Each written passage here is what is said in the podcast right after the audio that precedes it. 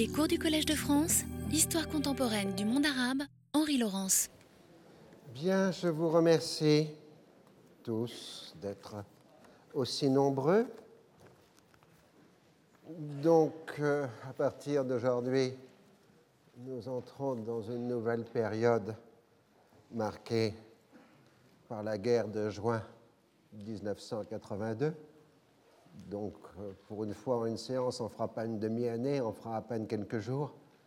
Guerre oblige, euh, bien évidemment.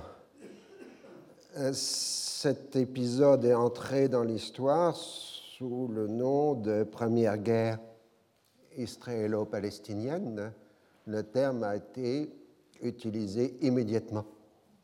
dans la presse, ce qui veut bien dire que les gens ont parfaitement saisi ce qui était l'un des enjeux historiques de juin 1982, c'est-à-dire le glissement du conflit israélo-arabe vers euh, le conflit israélo-palestinien.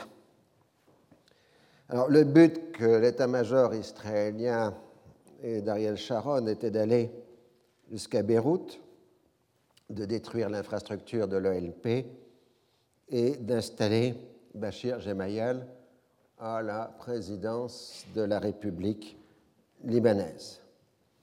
Mais la majorité du gouvernement israélien est hostile à cette perspective et n'accepte qu'un objectif dit minimal c'est-à-dire la destruction de l'artillerie palestinienne dans un rayon de 40 km au-delà de la frontière, afin d'éliminer toute menace sur la Galilée israélienne. Et il existe un large consensus en Israël sur ce point, y compris dans l'opposition euh, travailliste. Autrement dit, Ariel Sharon a joué sur les mots quand il a présenté le plan d'opération au gouvernement euh, israélien, il a fait comme si il n'y aurait pas de confrontation avec l'armée syrienne qui tient les débouchés de la plaine de la Beka. En fait, son idée, son plan, c'est euh, de provoquer inévitablement la confrontation avec l'armée syrienne, donc d'être conduit à avancer plus loin que ce qu'il avait prévu. Il veut faire croire que la logique des combats va l'entraîner euh, jusqu'à Beyrouth cette euh, espèce de demi-ruse d'Ariel Sharon aura des conséquences négatives sur la politique israélienne parce que ça va conduire rapidement à briser le consensus en Israël et à faire dire que c'est finalement une guerre voulue par Ariel Sharon contre l'avis de la majorité euh, du euh, gouvernement. Alors le plan israélien est donc une progression rapide des blindés le long de la route côtière, suivie de l'occupation et du nettoyage de terrain par l'infanterie. Dans le secteur central, la seconde colonne que vous avez ici, euh, l'armée doit agrandir la zone contrôlée par l'armée du Liban Sud et aller jusqu'à Jézine. À l'est, la progression doit aller jusqu'à la ville druze de Rasbaya, afin de contraindre l'armée syrienne à se retirer de la Beka Nord. En fait, en allant comme ça, d'un côté par là et par là, on convergerait vers la route Beyrouth-Damas, et donc la confrontation avec l'armée syrienne deviendrait inévitable. Alors, euh, une fois à proximité de Beyrouth, on pourrait s'occuper du changement de régime au Liban. Alors la guerre est un art tout simple, mais tout d'exécution, comme disait Napoléon, et l'exécution amène toujours de nouveaux euh, problèmes.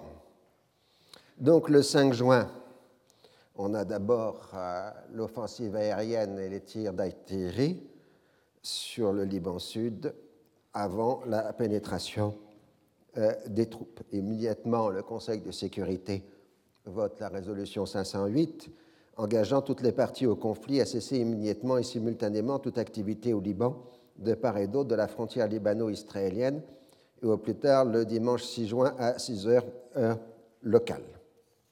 On ne cite ni l'Israël ni l'OLP, on parle simplement des parties. Au 6 juin au matin commence donc euh, l'opération Paix pour la Galilée et la progression israélienne se fait donc sur les trois axes annoncés. À 16 heures, un communiqué officiel annonce l'opération et indique déjà son caractère politique. Le gouvernement a donné l'ordre aux forces israéliennes de défense de placer l'ensemble de la population civile de la Galilée hors de portée des tirs terroristes qui ont concentré leurs bases et leurs quartiers généraux au Liban. L'armée syrienne ne sera pas attaquée sauf si elle attaque nos forces Israël continue d'aspirer à la signature d'un traité de paix avec un Liban dont l'intégrité du territoire aura été préservée. Autrement dit, on énonce déjà que l'un des objectifs est la conclusion d'un traité entre Israël et le Liban. Les positions de la finule sont bousculées et la progression israélienne est rapide. Le commandement de la force internationale a d'abord donné l'ordre de s'interposer, mais ne dispose comme mandat que le droit à l'autodéfense et elle ne peut rien faire, donc euh, la finule en sort discréditée. On se bat dans le secteur de tir, tandis que l'avant-garde israélienne marche sur Saïda. Les agglomérations les plus importantes sont encerclées et bombardées en permanence. Depuis longtemps, les médias israéliens se refusent à appeler les Palestiniens par leur nom le mot OLP est devenu synonyme de terroriste. On parle ainsi d'une base, d'un hôpital, d'un homme comme OLPiste. Je rappelle que pour Goldamer, les Palestiniens n'existaient pas, et pour Begin, le mot Palestine, donc palestinien, n'appartient pas à la langue hébraïque. La notion de terroriste s'étend non seulement aux combattants de l'OLP, mais aussi à l'ensemble de l'infrastructure civile palestinienne, voire à la population entière. Depuis la création de l'État d'Israël, ces terroristes sont définis comme les continuateurs des nazis et des ennemis mortels. Dans les discussions au gouvernement, euh, Begin utilise régulièrement l'expression OLP nazi. Dans les guerres précédentes, sauf dans la bande de Gaza, les combats s'étaient essentiellement déroulés entre militaires. Néanmoins, en 1956 et en 1967, des terroristes supposés avaient été massacrés dans la bande de Gaza et dans le Sinaï.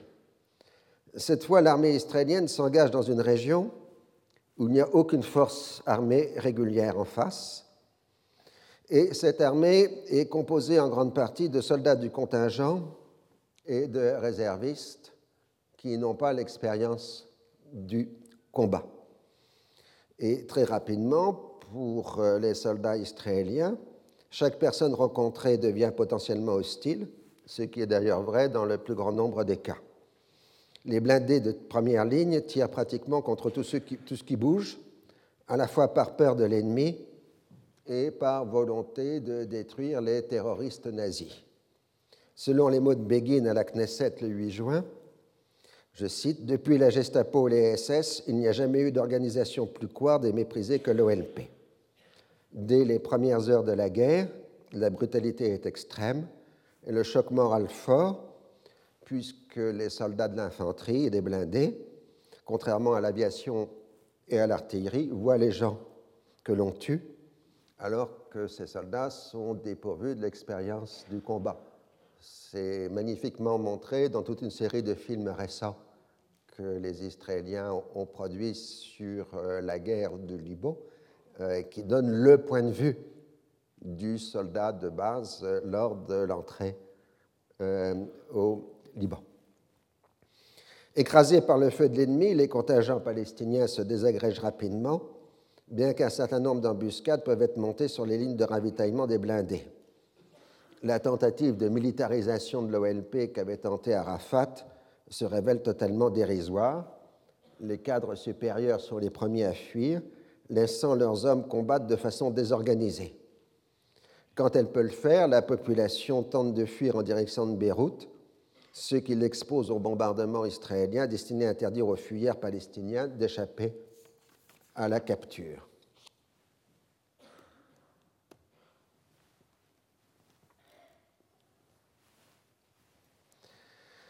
C'est en même temps, en se tient le sommet du G7 à Versailles.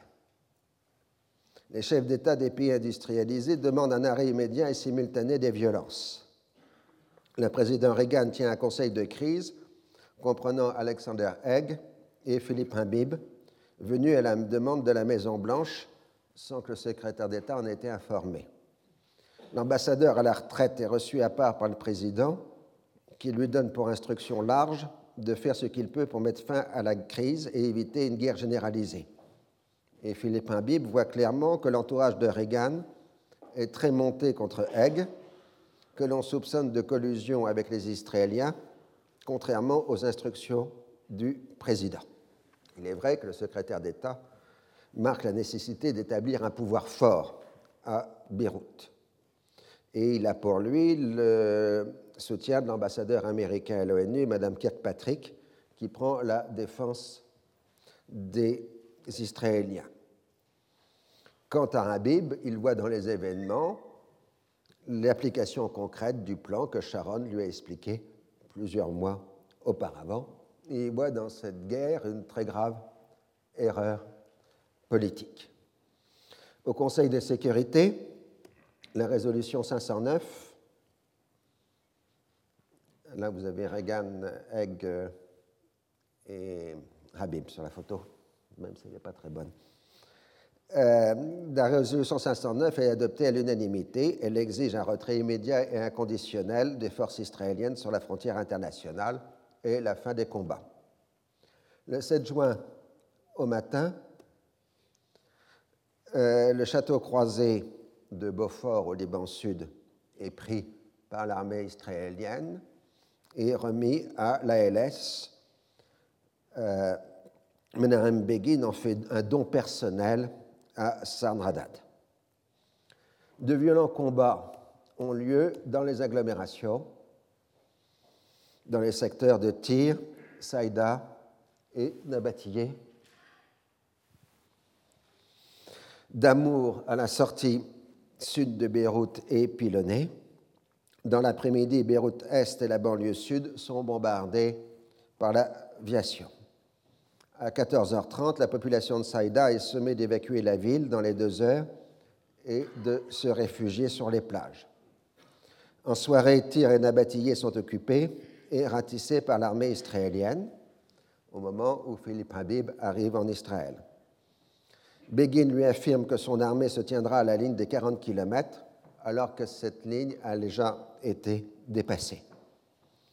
Sans remettre en cause la sincérité de son interlocuteur, Habib ne le croit pas, ayant en mémoire ce que Sharon lui avait déjà expliqué. À Beyrouth, l'ambassadeur américain Robert Dillon partage son opinion et ordonne l'évacuation immédiate du personnel non indispensable de l'ambassade et des familles de représentants américains. Il obtient difficilement une trêve de la part des Israéliens pour permettre le départ des Américains par l'aéroport international de Beyrouth. Et Dillon informe Washington que, à son avis, qui est aussi l'avis d'Habib, le but de la politique israélienne est d'installer Bachir Jebayel au pouvoir à Beyrouth et non pas de se limiter aux 40 km. Dans la matinée du 8 juin, l'armée syrienne évacue Jézine après un violent combat avec les Israéliens et se replie une dizaine de kilomètres plus à l'est. Elle prend position sur le col du Beidar, par là à peu près, et, et ferme la route Beyrouth-Damas. La Syrie tente d'éviter le conflit, ne procède pas à une mobilisation générale et veut s'en tenir aux lignes rouges définies en 1976. Les rampes de missiles de l'ABK ne sont pas utilisées contre l'aviation israélienne. Dans les secteurs de Tir et Nabatillé, les, combats, les camps palestiniens se sont transformés en poches de résistance et les milices locales défendent farouchement leur petite patrie. Ça, c'est un phénomène très régulier dans l'affaire libanaise. Euh, les milices sont de très mauvais combattants, euh, dirons en plein sol, si vous voulez. Mais dès que les combattants défendent leur quartier, leur camp, leur rue, ils deviennent des gens vraiment acharnés, résistants à toutes les forces. Et euh, ce n'était absolument pas prévu euh, par l'armée israélienne, l'ampleur de la résistance euh, dans euh, les camps palestiniens. L'armée israélienne progresse dans le Chouf, secteur tenu par les Druzes de Walid Jumblat, et Walid Jumblat en donne une simple résistance passive, donc ne permettant pas d'aller plus loin. L'encombrement des petites routes de la montagne libanaise commence à poser des sérieux problèmes de logistique, alors que les camps constituent de postes de résistance fortes sur les arrières de la force d'invasion, en particulier le camp de Railway à Saïda, qui bloque la route côtière. On est maintenant dans des combats acharnés, parfois au corps à corps. Les Israéliens sont obligés de retirer leurs blindés qui sont trop vulnérables aux armes anti-tank. Les officiers israéliens ne comprennent pas l'énergie du désespoir qui motive les combattants des camps. On tente d'utiliser des psychologues pour persuader les combattants d'arrêter les combats et on menace de raser les camps sous le napalm si la résistance continue cela ne donne rien. Et finalement, on donne l'ordre de s'emparer du camp maison après maison, euh, avec une violence terrible, évidemment, des pertes civiles extrêmement euh, considérables. L'aviation syrienne a perdu plusieurs avions dans des combats aériens, mais l'armée syrienne reste toujours sur ses positions la stratégie diplomatique de Philippe Habib est de tenter de prendre le gouvernement israélien au mot et de faire comme si la ligne des 40 km était bien l'objectif recherché. Il accepte la demande de Begin de se rendre à Damas pour demander à Assad de retirer ses troupes du Liban Sud et la totalité des rampes de missiles antiaériens. Le négociateur américain arrive à Damas le 9 juin mais Assad, selon son habitude, retarde l'entretien demandé. C'est à ce moment-là qu'en raison des difficultés logistiques, les blindés israéliens qui manquent de carburant sont obligés de s'arrêter alors qu'ils sont maintenant face à face avec l'armée syrienne à 5 km de la route Beyrouth-Damas. En revanche, sur la route côtière, l'avant-garde israélienne est à Raldé, à 10 km de Beyrouth. Et Beyrouth Est, de Beyrouth Ouest pardon, et la banlieue sud sont bombardés. Les militaires israéliens semblent les Syriens de retirer leurs troupes de la capitale libanaise, mais en fait, les Syriens renforcent leur disposition dans la Beka. Il se sert de la résistance, syrienne dans le Chouf pour persuader son gouvernement de la nécessité de détruire le dispositif aérien antiaérien syrien afin de protéger les soldats israéliens. Begin, qui a reçu l'assurance du faible risque de perte, donne son accord. Selon la rhétorique habituelle, il n'y a pas d'autre choix, donc, puisqu'il n'y a pas d'autre choix, l'action est défensive. On avance, on progresse, mais c'est une action défensive. En début d'après-midi du 9 juin, l'aviation israélienne, utilisant tout un arsenal de contre-mesures électroniques, entreprend de détruire systématiquement les batteries syriennes de la Beka. Désespérément, les Syriens tentent de s'y opposer en envoyant la plus grande partie de leur aviation de combat. Les pertes sont terribles. Plusieurs dizaines d'avions sont détruits et de nombreux pilotes, moins remplaçables, tués. Pour les soviétiques, les Israéliens sont allés trop loin et ont remis en cause tout un dispositif qui avait connu son heure de gloire au Vietnam et durant la guerre d'octobre. En représailles, Moscou décide immédiatement de réarmer massivement les forces syriennes et de les porter à un niveau bien supérieur à celui du début du mois de juin 1982. Le premier signal est constitué par le stockage en quantité massive de matériel de guerre dans les aéroports du sud de l'Union soviétique, étape préalable au lancement d'un éventuel pont aérien analogue à celui de 1973. Cela suffit pour inquiéter Washington, qui envoie immédiatement à Philippe Rabib l'instruction de négocier un cessez-le-feu généralisé et immédiat. Mais la crédibilité du négociateur américain est définitivement ruinée auprès des autorités syriennes. Habib pense que les Israéliens l'ont trompé et tente de persuader Assad de cette vérité, mais le président syrien juge que c'est Habib qui a tenté de le tromper en se tenant à cette fausse ligne des 40 km. De surcroît, on en revient aux ambiguïtés des guerres précédentes.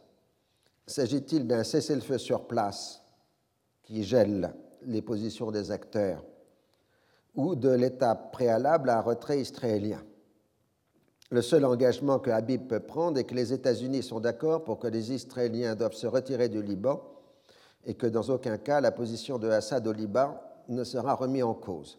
Mais aucune condition concrète n'est proposée. Dès le 10 juin, commence un pont aérien entre Téhéran et Damas, c'est donc une date capitale dans l'histoire de la région. La République islamique envoie des gardiens de la révolution dans le but d'encadrer les milices chiites libanaises. C'est un tournant essentiel de la question de la Palestine. L'Iran entrant directement dans le conflit, ce dont on ne se rend pas compte euh, sur le moment. Moi, j'étais à Damas à l'époque, on a vu arriver les gardiens de la Révolution, mais on n'imaginait pas que Téhéran allait devenir un belligérant euh, du euh, conflit.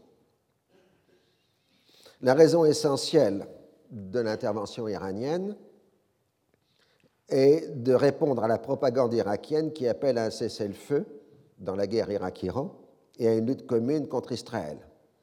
Téhéran refuse le cessez-le-feu, mais il faut bien apparaître combattre le sionisme même si cette lutte doit être inséparable de celle contre Saddam Hussein. Reagan s'est adressé directement à Begin et Assad pour demander un cessez-le-feu pour le 10 juin à 6 heures du matin, la question des Palestiniens n'étant pas mentionnée. À ce moment, les objectifs israéliens n'ont pas encore été tous atteints et le gouvernement israélien, ségeant dans la nuit, multiplie les conditions afin de provoquer un refus syrien puisque pour les Israéliens, la question essentielle est d'arriver avant le cessez-le-feu sur la route Beyrouth-Damas, ce qui signifierait l'encerclement de Beyrouth-Ouest. Dans la Beka, euh, les Israéliens disposent du contrôle de l'espace aérien et d'une supériorité de 3 contre 1, mais ils doivent agir le plus tôt possible. Donc, en fonction du cessez-le-feu supposé, l'armée israélienne dépasse maintenant la ligne des 40 euh, km. L'assaut est lancé dans la matinée du 10 juin, mais les Syriens résistent avec énergie pendant, perdant deux nouveaux avions. Et dans la Beka, ils arrivent à bloquer l'avancée israélienne. Dans le secteur central, les difficultés logistiques conduisent au même résultat. À Sultan Yacoub, les blindés israéliens, c'est à peu près par là, tombent sur la principale force blindée syrienne et se trouvent presque encerclés. Ils peuvent se désengager le 11 juin, mais au prix de très lourdes pertes, c'est-à-dire qu'il y a une vraie bataille de blindés le 10-11 juin entre l'armée syrienne et l'armée israélienne, et c'est les Israéliens qui sont en difficulté dans cette bataille de blindés. À Beyrouth, les forces communes et les Syriens se rentranchent. Dans tous les secteurs, les bombardements israéliens sont intenses, provoquant de nombreuses victimes civiles, de l'ordre de plusieurs centaines de morts. L'armée syrienne a encaissé de lourdes pertes en hommes et en matériel, mais elle ne s'est pas effondrée.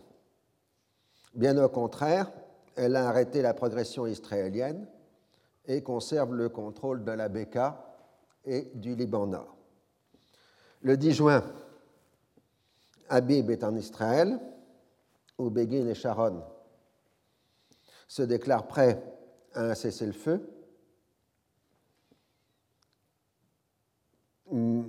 Sur place, suivi de négociations sur l'avenir du Liban.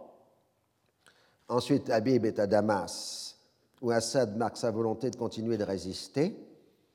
Et Habib cherche une solution de compromis en étant vague sur l'avenir. Assad s'en tient à un cessez-le-feu suivi d'un retrait israélien. Le 11 juin, Begin annonce un cessez-le-feu unilatéral pour Midi et Assad en fait de même sur la base d'un retrait israélien. Autrement dit, ce sont deux actes unilatéraux sans condition acceptée par les partis. Sur le terrain, les deux armées continuent d'être engagées dans le combat, d'autant plus que pour Begin, le cessez-le-feu n'interdit pas à l'armée israélienne de continuer d'avancer, parce qu'il est inventeur, il a inventé la formule tout à fait originale du cessez-le-feu mouvant. Ah, c'est-à-dire qu'on demande à l'autre de cesser de tirer, mais ce qui n'interdit pas à l'armée israélienne, elle, de continuer de progresser. Euh, et Begin justifie ça en disant que Reagan a demandé un cessez-le-feu, mais il n'a pas dit de s'arrêter. C'est dans le style juridique euh, de Begin. Pour Sharon, le cessez-le-feu ne s'implique pas aux terroristes de l'OLP ni aux poches de résistance dans le sud. La population de Tyr et de Saïda est rassemblée sur les plages et soumise à des opérations de contrôle destinées à arrêter les terroristes qui se seraient mêlés à elle. Tout le personnel civil des institutions de l'OLP, comme les services médicaux et éducatifs, sont assimilés à la catégorie terroriste.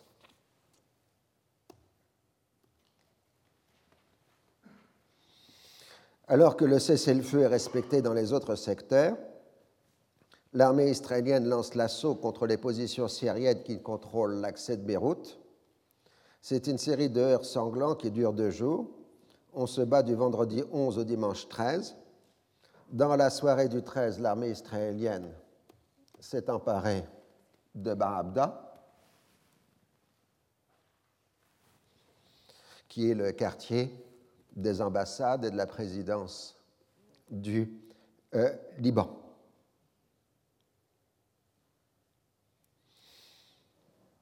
Euh, Habib, prévenu, jouait au téléphone Begin qui dément l'information, puis, après avoir contacté Sharon, Sharon reconnaît que l'armée israélienne est maintenant devant le palais présidentiel libanais. Apparemment, Sharon n'a pas informé Begin de l'encerclement en cours, à moins que Begin ait préféré ne pas être informé, et les Israéliens s'engagent à retirer leurs troupes de devant le siège du palais présidentiel.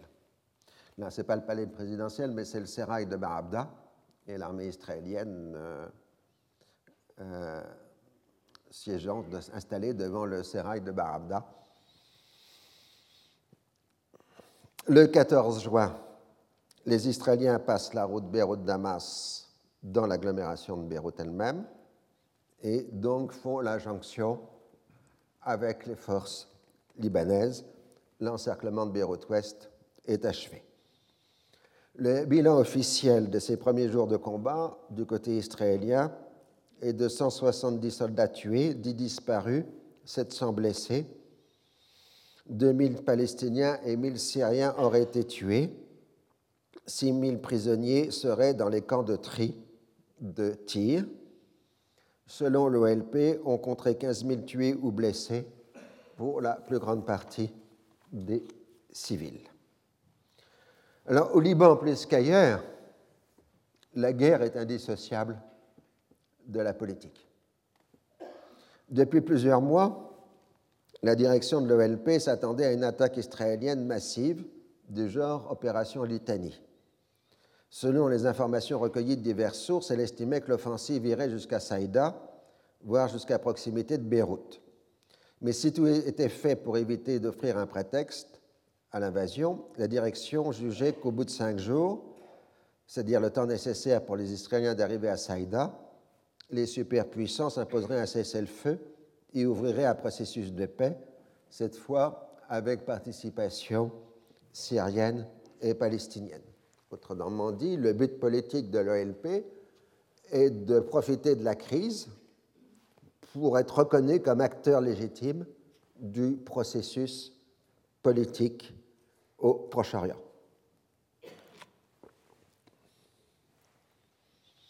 Dans les premiers jours, Arafat, comme le gouvernement israélien, croit que la progression ne dépassera pas les 40 km. Ce n'est qu'avec l'arrivée des Israéliens à Damour que le danger est correctement interprété. Mais à ce moment-là, la résistance du camp palestinien de Ain el continue de paralyser la logistique israélienne sur la côte tandis que l'armée syrienne est en première ligne dans les combats. Autrement dit, les forces communes, c'est-à-dire les palestino-progressistes, ont réussi à bloquer l'avance israélienne à Haldé, c'est-à-dire à proximité de l'aéroport de Beyrouth, ce qui permet de concentrer le maximum de forces et d'armement à Beyrouth-Ouest. Euh, ce qui donc, si vous préférez, l'idée plus simple, c'est que le retard pris dans la planification israélienne fait que le maximum des combattants peut être replié sur Beyrouth euh, dans l'attente du prochain assaut israélien. Et maintenant, la direction palestinienne accepte la perspective d'un siège de Beyrouth qui impliquera nécessairement une forte activité diplomatique internationale et permettra à l'OLP de revenir au premier rang de la scène politique.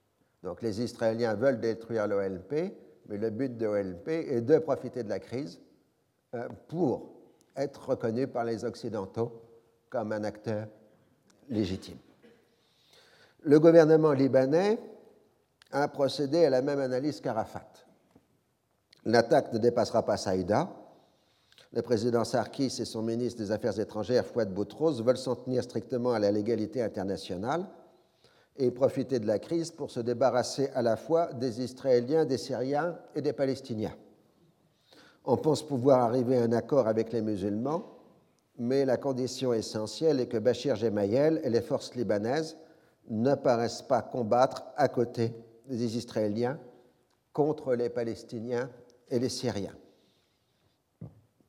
Le premier objet du gouvernement est la tenue d'un sommet arabe qui demanderait le rétablissement de l'autorité libanaise légale sur l'ensemble du pays, mais le secrétariat général de la Ligue arabe refuse, sachant qu'un tel sommet est impossible dans les conditions actuelles. L'ambassadeur américain Robert Dillon, que vous voyez ici avec euh, Bachir Gemayel, a transmis à Bachir Gemayel le même conseil, ne pas paraître pactisé avec les Israéliens. Avec Fouad Boutros, Dillon travaille à l'idée de constitution d'une force multinationale, donc hors ONU, d'interposition qui superviserait le retrait simultané des Israéliens et des Syriens. Jusqu'au 9 juin, Sharon et son chef d'état-major, Raphaël Eitan, n'ont pas demandé aux forces libanaises d'intervenir dans les combats. Dans leurs idées, sous la pression des événements, les Palestiniens évacueraient de même Beyrouth-Ouest et l'armée libanaise suffirait pour y maintenir l'ordre. Le 11 juin, leur première demande a été de faire avancer les forces libanaises jusqu'à Damour afin de créer un prétexte de violation du cessez-le-feu. Mais les forces libanaises ont refusé. Le 12 juin, Sharon a conféré avec Bachir Gemayel et ses seconds pour établir les conditions de la jonction qui est réalisée le 13. Le 14 juin,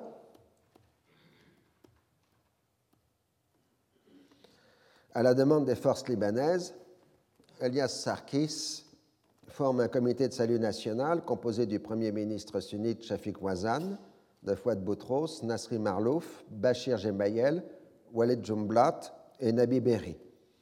Jumblat refuse d'y participer en dépit des pressions que les Israéliens exercent sur lui. Philippe Habib arrive de Damas et transmet le même avis à Bachir Gemayel, ne pas participer au combat contre les Palestiniens. Et Habib réussit à ramener Jumblat provisoirement au comité de salut public. Alors un facteur essentiel va jouer un rôle Dans la société éclatée que constitue le Liban en guerre, la presse internationale a une totale liberté d'action, n'étant soumise à aucune censure. Correspondants de guerre et envoyés spéciaux affluent et transmettent les images et les propos qu'ils peuvent recueillir.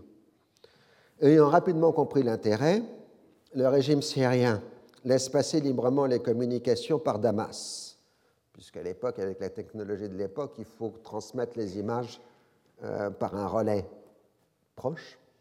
Et donc la presse internationale a libre disposition du relais de Damas pour envoyer quasiment en direct euh, les images de Beyrouth sur les médias internationaux.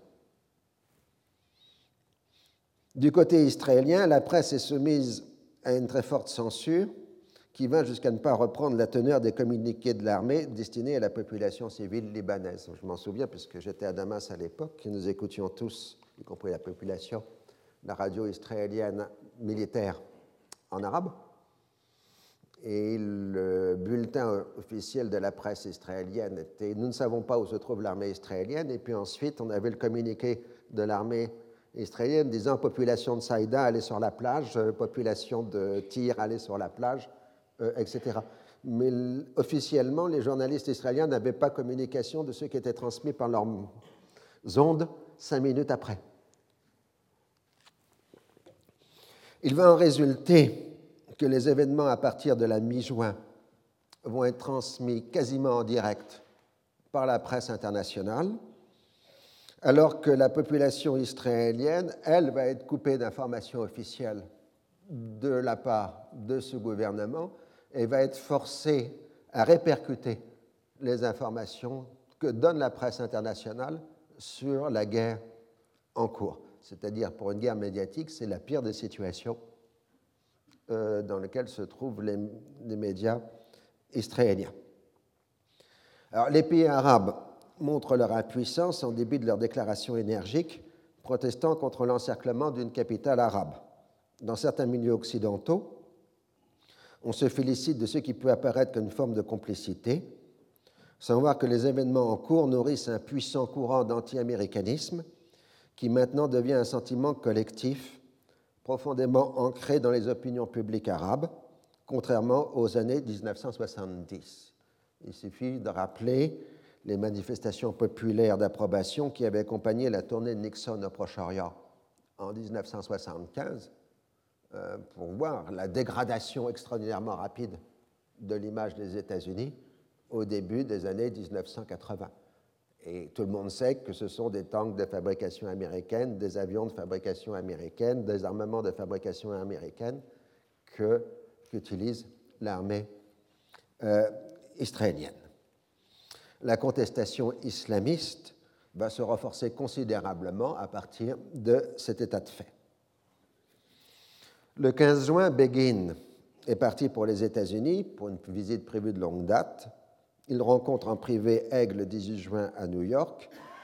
Il lui explique qu'il faut éviter une entrée de l'armée israélienne à Beyrouth. Ce serait plus adroit que les forces libanaises fassent le travail de liquidation de l'ONP. Mais Begin lui répond qu'il sera certainement indispensable que l'armée israélienne soutienne les forces libanaises. Et le secrétaire d'État insiste sur la nécessité d'agir le plus tôt possible. Il tente de faire comprendre à Begin qu'il est son meilleur allié dans l'administration Reagan, mais qu'il est de plus en plus isolé politiquement au sein du groupe dirigeant. Et donc, Begin transmet immédiatement le message d'engager dans les plus brefs délais le processus de liquidation de l'OLP à Beyrouth par les forces libanaises soutenues par Israël. À cette date, le désaccord est total entre Egg et Habib, puisque au contraire, hein, le diplomate veut un arrêt complet des combats pour pouvoir arriver à une solution politique. Et Habib sait qu'il a le soutien de la Maison-Blanche, d'autant plus que l'entourage immédiat de Reagan reproche à Haig d'avoir provoqué cette guerre qui complique singulièrement la situation internationale des États-Unis. Et depuis plusieurs mois, il était apparu comme un conflit de compétences entre le secrétaire d'État et la Maison-Blanche pour savoir qui dirige la politique étrangère des États-Unis. Au sein de l'administration, euh, Gaspard Weinberger, le secrétaire à la Défense, et le vice-président Bush combattent la ligne de Haig, accusé de compromettre la position des États-Unis dans le monde arabe en paraissant trop complaisant envers Israël. À la Maison-Blanche, les conseillers du président, comme James Baker, considèrent que Begin a menti à Reagan sur les buts de guerre et que l'invasion du Liban a éclipsé la tournée du président en Europe tournée qui était destinée à présenter Reagan comme le leader du monde libre. Haig, qui a servi dans les guerres de Corée et de Vietnam, considère qu'un Habib présent à Beyrouth se laisse trop impressionner par la violence des combats. Mais l'intéressé s'est informé directement auprès de l'attaché militaire américain à l'ambassade, qui lui a expliqué que les forces communes et les Syriens disposent d'une dizaine de milliers de combattants à Beyrouth, ce qui implique que les attaquants doivent disposer d'une force au moins quatre fois supérieure, soit 40 000 hommes, pour s'emparer de la ville dans un bain de sang. Et c'est ce qui est en train de se passer à Reine al qui ne tombera que le 17 juin. Donc, il faut bien comprendre pour la suite des événements que les acteurs ont vu l'ampleur de la résistance du camp palestinien de Reine al qui est tenu une dizaine de jours, dans un combat au corps à corps, maison après maison. Et ça, ça peut se reproduire en grand à Beyrouth-Ouest. Sharon propose donc aux forces libanaises de tenter une percée à Beyrouth-Ouest qui donnerait aux Israéliens le prétexte nécessaire pour lancer l'offensive généralisée, mais Bachir Gemayel temporise. Il n'est pas prêt à faire le sale boulot pour les Israéliens et surtout ne veut pas faire du Liban qu'il dirigerait une seconde enclave à l'israélienne complètement coupée du monde arabe. Il explique qu'une telle situation imposerait une présence militaire israélienne permanente au Liban, ce qui n'est certainement pas, dit-il, l'objectif de la politique israélienne. Et dans l'affaire, euh, Bachir dispose du soutien de Habib et de Dylan, qui le soutiennent contre les demandes de Sharon. Euh, quand Begin rencontre Reagan le 21 juin à Washington, l'accueil est glacial. Le président lui lit les fiches préparées par son entourage sans y ajouter une seule anecdote, ce qui est très mauvais signe quand on discute avec Reagan. Euh, donc, on lui dit que l'invasion du Liban a provoqué des problèmes sérieux pour la politique américaine. Il faut arrêter immédiatement les hostilités et reprendre des discussions sur l'autonomie palestinienne il faut que les Américains restent les amis du monde arabe et euh, donc il faut s'en finir avec cette invasion du Liban. Et Begin lui répond qu'il n'y a pas d'invasion du Liban puisqu'Israël ne cherche aucun agrandissement territorial. La guerre qu'Israël est en train de remporter constitue un grand succès dans la lutte contre l'Union soviétique. On va créer de nouvelles Égyptes, dit Begin, prêtes à faire la paix avec Israël les médias internationaux exagèrent grossièrement les destructions et le nombre de victimes civiles. Juste après la rencontre, Egg transmet un message totalement contraire aux Israéliens. Il faut terminer le travail engagé au Liban et ne pas se laisser impressionner par les répercussions de la violence, le sang et la rançon de la victoire. Mais il reconnaît que le président Reagan pose un problème aussi bien à lui que pour les Israéliens toute la logique du discours israélien est de présenter l'affaire comme une opération de police destiné à éradiquer la présence terroriste au Liban, d'où les réactions modérées des gouvernements occidentaux au début de l'opération. Mais très rapidement, les positions ont évolué en fonction de deux éléments. Le premier est le sentiment d'avoir été floué par le gouvernement israélien qui avait multiplié les assurances de ne pas dépasser la ligne des 40 km, ce qui était considéré comme acceptable par la majorité des pays occidentaux. Le siège de Beyrouth entraîne une perte de confiance dans la parole du gouvernement israélien. Le second élément essentiel est le choc provoqué par les images qui affluent maintenant de Beyrouth et les témoignages de la violence de l'invasion et de la souffrance des populations civiles. Comme souvent, l'humanitaire constitue le succès d'année de l'action politique, ou pour le moins le précède.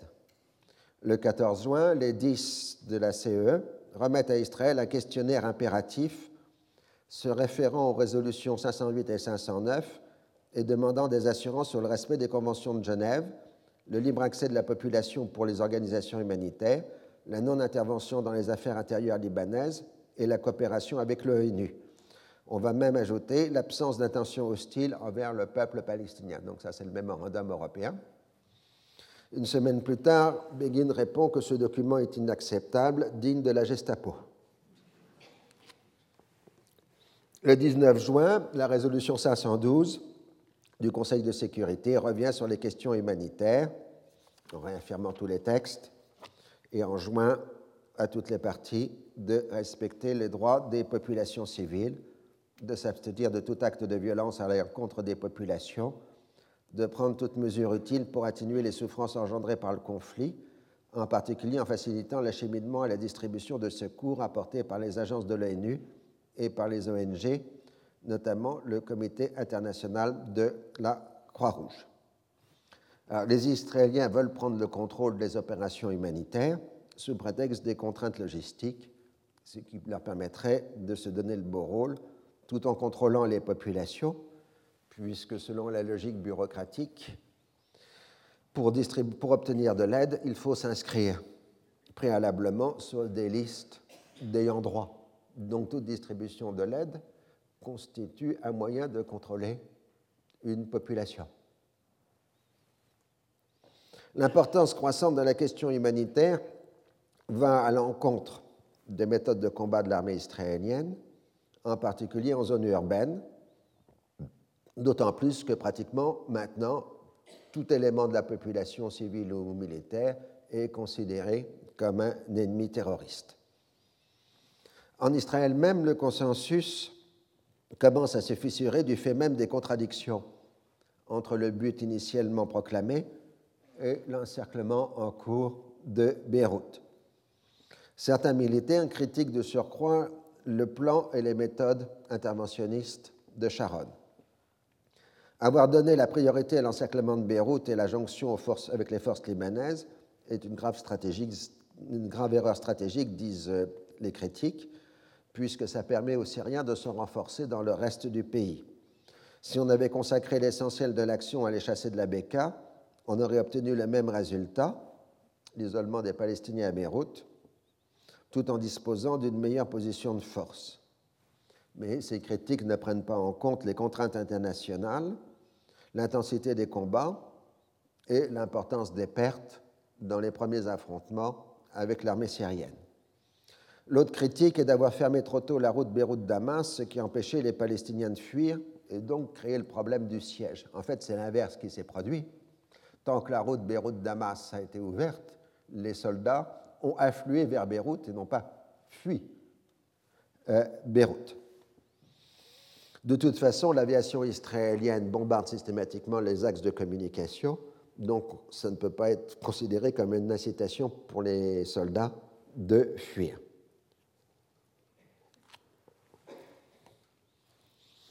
Il est clair que dans les échelons inférieurs de l'armée israélienne, un manque de confiance envers Sharon s'est installé. Les soldats s'expriment d'autant plus librement devant la presse internationale qu'ils savent que c'est le moyen de transmettre dans leur pays des informations que la censure militaire interdit de diffuser. Puisque maintenant, il y a des journalistes partout. Les journalistes interrogent aussi les militaires israéliens qui critiquent la façon dont leur chef mène la guerre, parce que comme ils ne peuvent pas transmettre directement à leur famille l'information, ils utilisent la presse pour euh, critiquer euh, leur chef. Une fois l'encerclement réalisé, on se heurte à la volonté proclamée d'Arafat de transformer Beyrouth en Stalingrad arabe. Autrement dit, l'affaire risque de s'installer dans la durée et d'avoir un coût économique, humain et humanitaire croissant, tandis que les gains militaires risquent de se transformer en pertes politiques.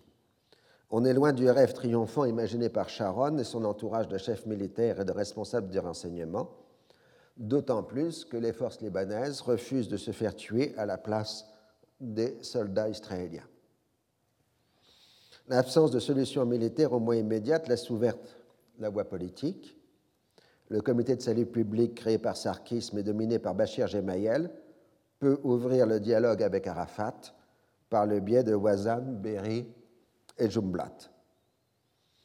La première revendication du chef palestinien est un cessez-le-feu, le retrait des Israéliens à 5 km et un délai d'un mois avant d'ouvrir des discussions. Évidemment, Bachir Gemayel s'y oppose résolument rappelant qu'Arafat est un maître en temporisation et en atermoiement. Le 24 juin, Jumblat marque qu'il est arrivé à la conclusion que l'OLP doit quitter Beyrouth parce qu'il restait équivaudrait pour elle à se suicider et en même temps ce serait un suicide pour Beyrouth. Parallèlement, Sarkis demande à la Syrie de retirer la force arabe de dissuasion de Beyrouth-Ouest afin de permettre à l'armée libanaise de désarmer les Palestiniens et les forces communes. Mais Damas renvoie à la Ligue arabe, qui est, censé avoir un contrôle sur la force arabe de dissuasion.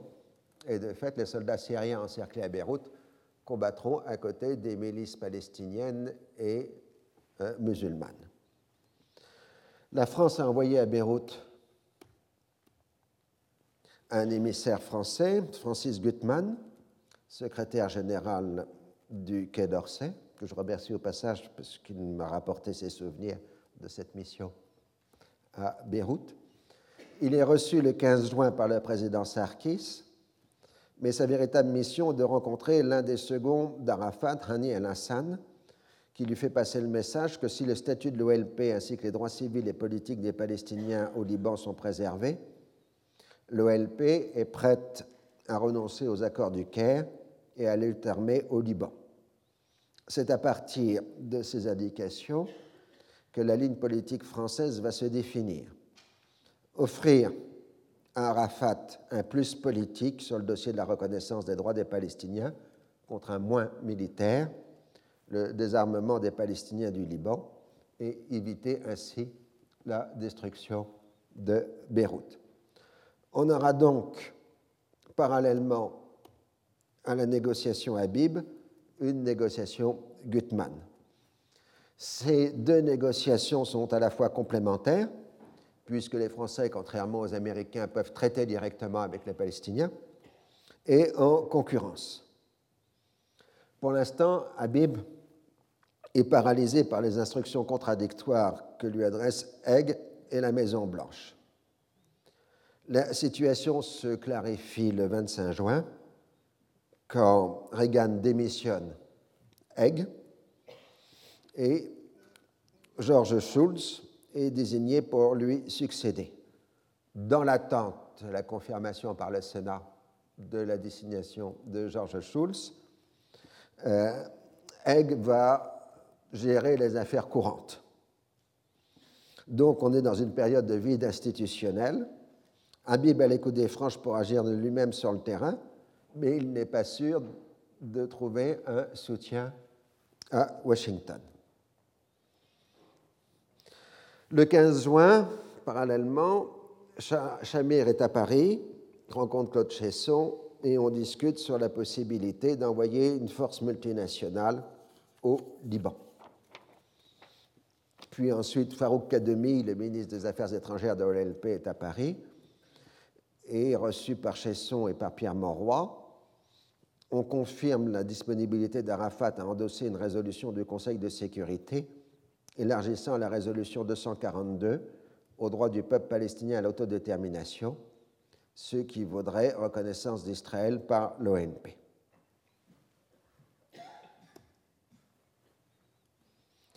Le 22 juin se met en place le scénario qui va se répéter durant tout l'été 1982. Des bombardements israéliens intenses suivis de pressions américaines pour un cessez-le-feu.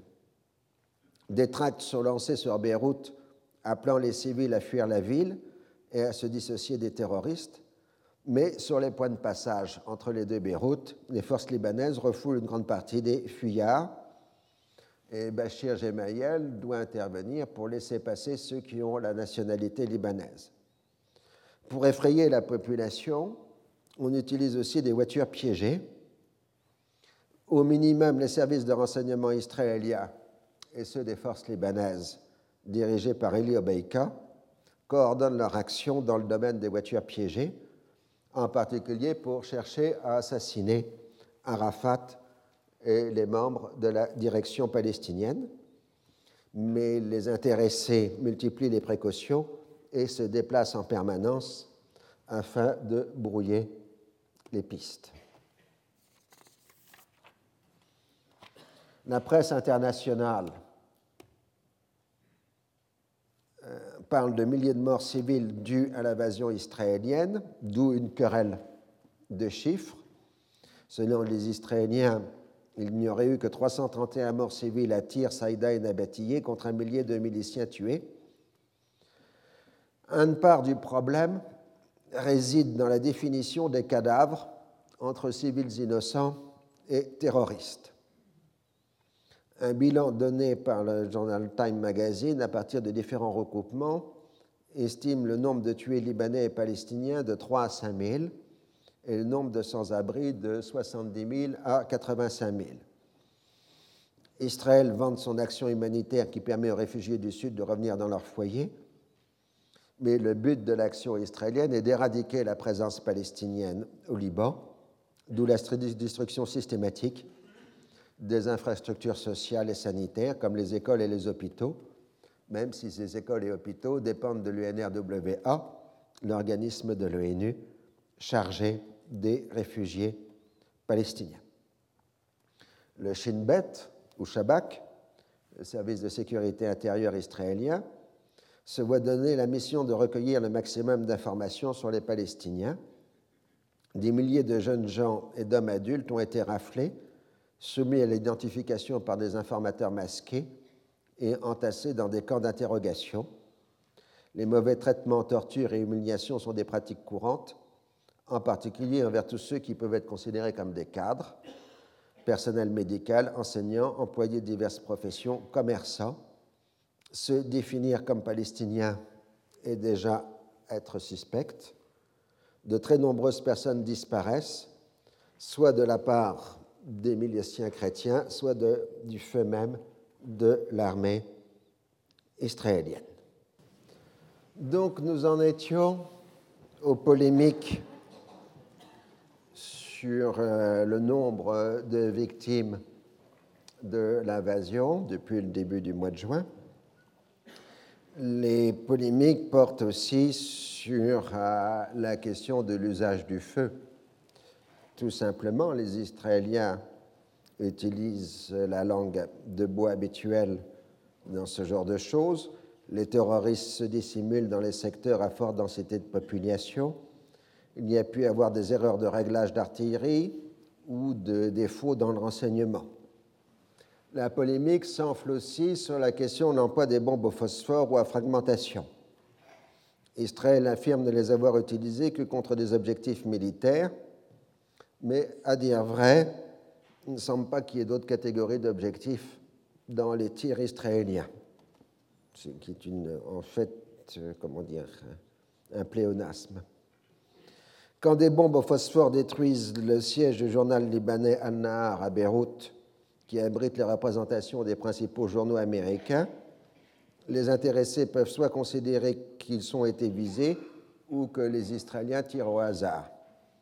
Il en est de même de l'hôtel Commodore, quartier général de la presse occidentale à Beyrouth-Ouest, qui est atteint par des tirs israéliens. Comme ces armes sont de fabrication américaine, leur utilisation viole les engagements pris par les Israéliens de les utiliser qu'à des fins défensives, mais l'administration Reagan sait parfaitement qu'elle est dans l'incapacité de sanctionner Israël pour des raisons de politique intérieure. Les militaires israéliens accusent les médias occidentaux comme les diplomates de partialité, mais le fait est qu'ils sont des témoins oculaires et qu'ils rapportent directement ce qu'ils voient. C'est évidemment l'inconvénient d'une guerre en milieu urbain.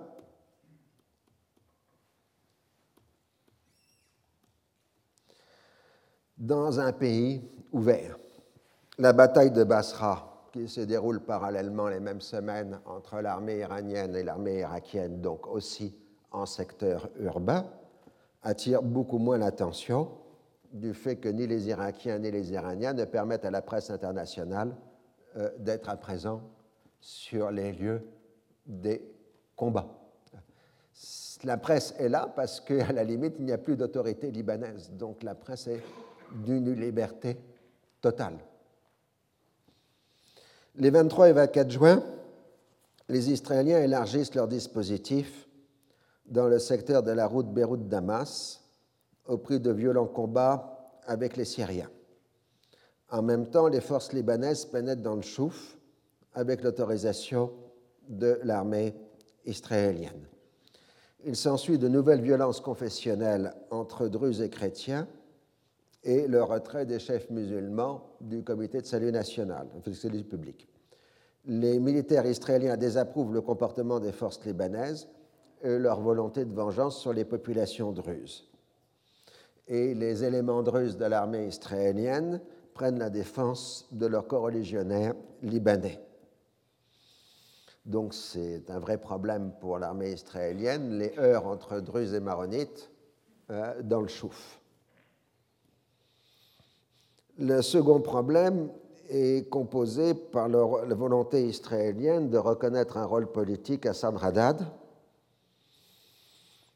Bachir Gemayel refuse de partager le pouvoir ou de voir le Liban Sud passer sous tutelle israélienne par le biais de l'ALS. Au contraire, le jeune chef militaire tente d'établir une entente avec Nami Berry pour un partage du Liban Sud entre Hamal et les forces libanaises. Au reproche israélien sur le comportement de ces hommes, Bachir Gemayel réplique en mentionnant les multiples pillages et déprédations diverses commises par les soldats israéliens, y compris en secteur chrétien. La démission de Haig est ressentie en Israël comme un grave revers politique. Son successeur, Schutz, est considéré à tort comme un proche de l'Arabie saoudite parce qu'il a dirigé une compagnie de travaux publics ayant beaucoup de contrats dans ce pays.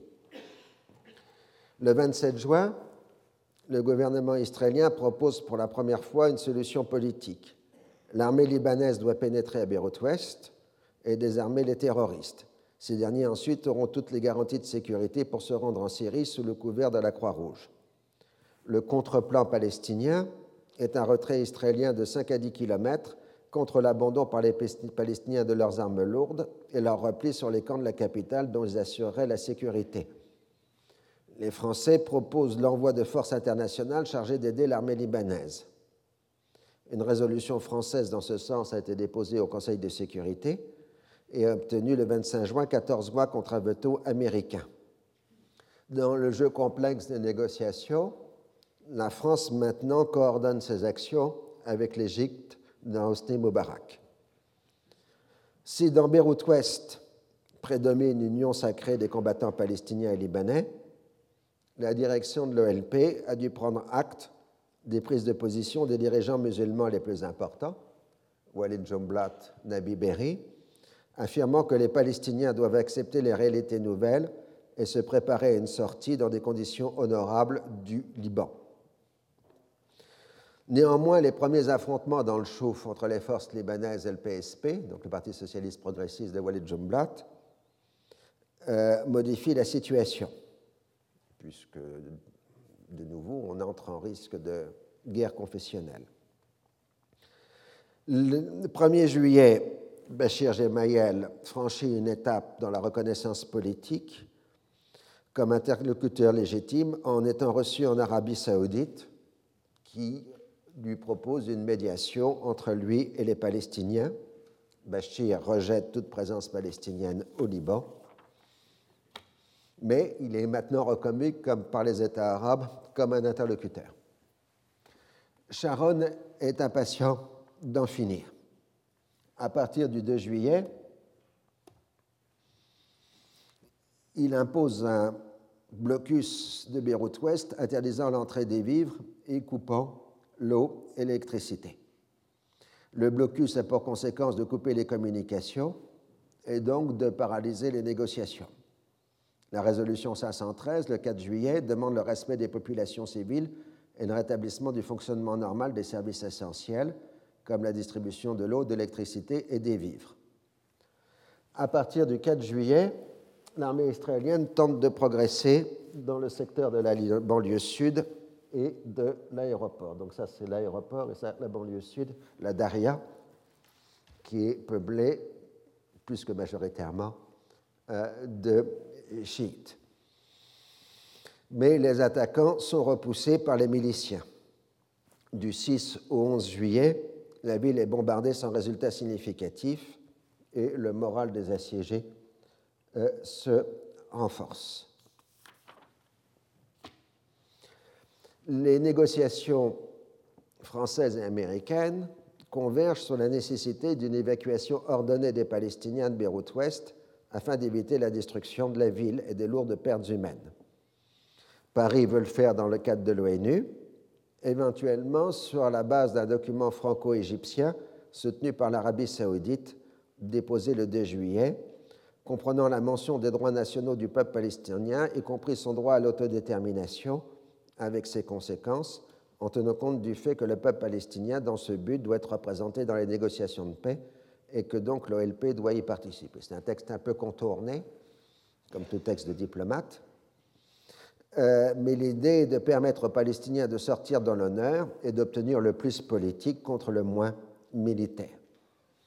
Et les relations entre la France et Israël se tendent à la suite d'une question d'un journaliste arabe Mitterrand lors de sa visite à Budapest le 9 juillet. Le journaliste évoque, je cite, l'oradour perpétré par Israël au Liban. Mitterrand venait de commémorer quelques jours plus tôt euh, le massacre d'Oradour-sur-Glane et François Mitterrand a répondu, je cite, Il m'est aisé de vous répondre que la politique de la France réprouve toute intervention d'un pays dans les affaires d'un autre et a fortiori toute intervention violente, toute intervention militaire.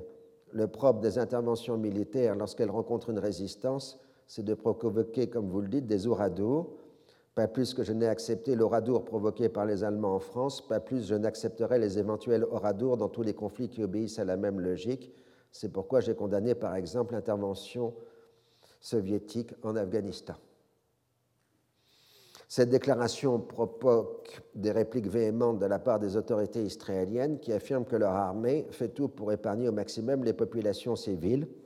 On exige des excuses et la résidence départ, la résidence de l'ambassade de France, l'ambassadeur de France à Beyrouth, est bombardée par les Israéliens, ce qui apparemment est quand même un site civil. Il en sera ainsi à chaque phase de la tension entre la France et Israël, euh, la résidence des Pins sera bombardée.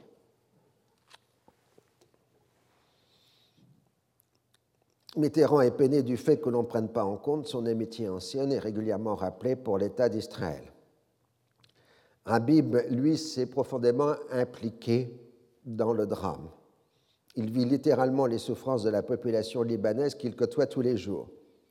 Ses échanges avec le département d'État ou avec l'ambassadeur américain en Israël, Samuel Lewis, qui l'accuse de prendre trois cœurs ce qui est en train de se passer sur le terrain, sont souvent d'une extrême dureté mais en diplomate professionnel et pragmatique qui dispose de la confiance du président et du soutien de l'opinion publique internationale, il agit en fonction des intérêts essentiels de son pays. Il est d'accord sur le fait que l'OLP doit s'en sortir sans être humilié, sinon les Palestiniens se battront jusqu'au bout. Donc il faut une force d'interposition qui doit être multinationale. Elle sera composée de troupes américaines et européennes et devra disposer préalablement de l'accord de toutes les parties. À Washington, le secrétaire à la Défense, Caspar Weinberger, est profondément hostile à toute participation militaire américaine et il est obligé de céder à condition que le mandat de la force américaine d'interposition soit le plus court possible, le moins de temps possible. Schulz, lors de ses auditions au Sénat, évoque la nécessité d'un règlement comprenant les besoins et les intérêts légitimes des Palestiniens qui doivent participer aux négociations de Camp David. Si l'OLP abandonne la lutte armée, elle pourrait participer aux négociations sans être la seule représentation exclusive des Palestiniens. Le 16 juillet, Schulz prête serment, ce qui met fin à la confusion dans la prise de décision américaine.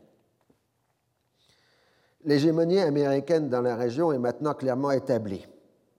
En dehors du réarmement accéléré, accéléré de l'armée syrienne, l'Union soviétique ne peut rien faire.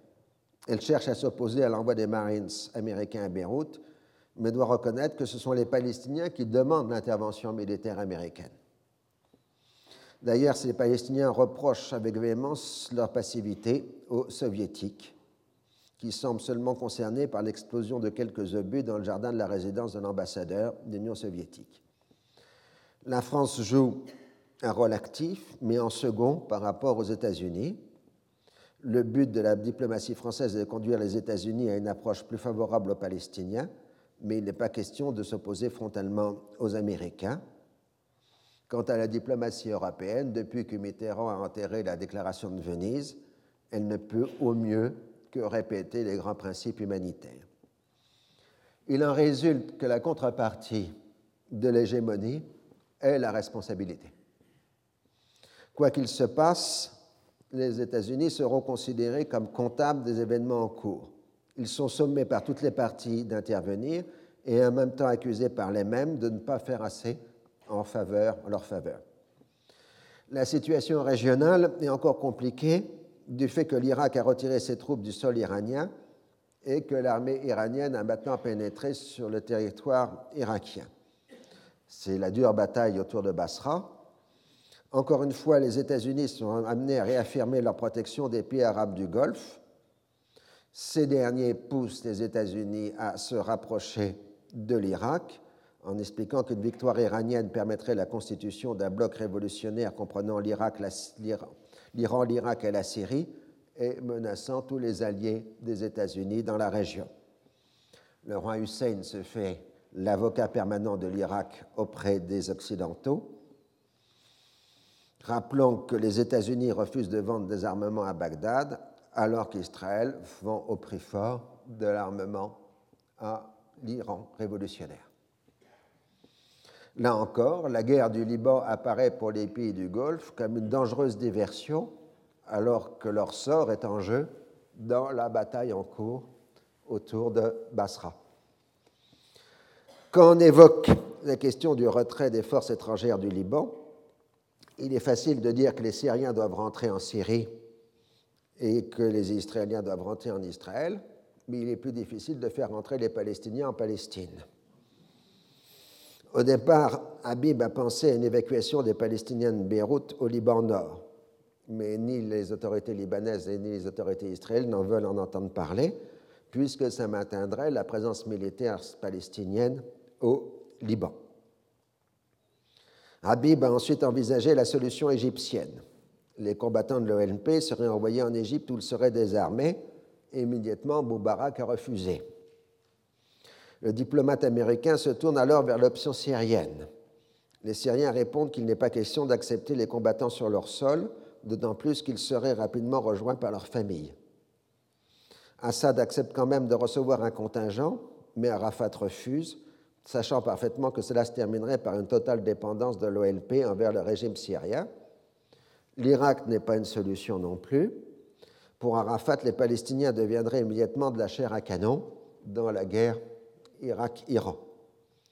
Seul Sharon pense à envoyer les Palestiniens en Jordanie, qui pour lui un État palestinien, mais évidemment, le roi Hussein ne veut pas en entendre parler. Donc les Américains découvrent qu'il existe un problème palestinien. Plusieurs de leurs interlocuteurs arabes refusent d'accepter les réfugiés du Liban sur leur sol, tout en reconnaissant qu'ils risquent d'être massacrés quand l'OLP sera parti. Les États-Unis sont ainsi contraints de traiter avec l'ensemble des pays arabes du sort des Palestiniens sans avoir le droit d'en parler directement avec les Palestiniens. Les rencontres essentielles sont l'entretien entre Reagan et les ministres syriens saoudiens des Affaires étrangères à Washington le 20 juillet, puis le 30 juillet entre le président et le ministre égyptien des Affaires étrangères. Quant à Bachir Gemayel, il explique aux Israéliens que son but est d'expulser la totalité des Palestiniens du Liban en Syrie. Il a l'approbation de Sharon.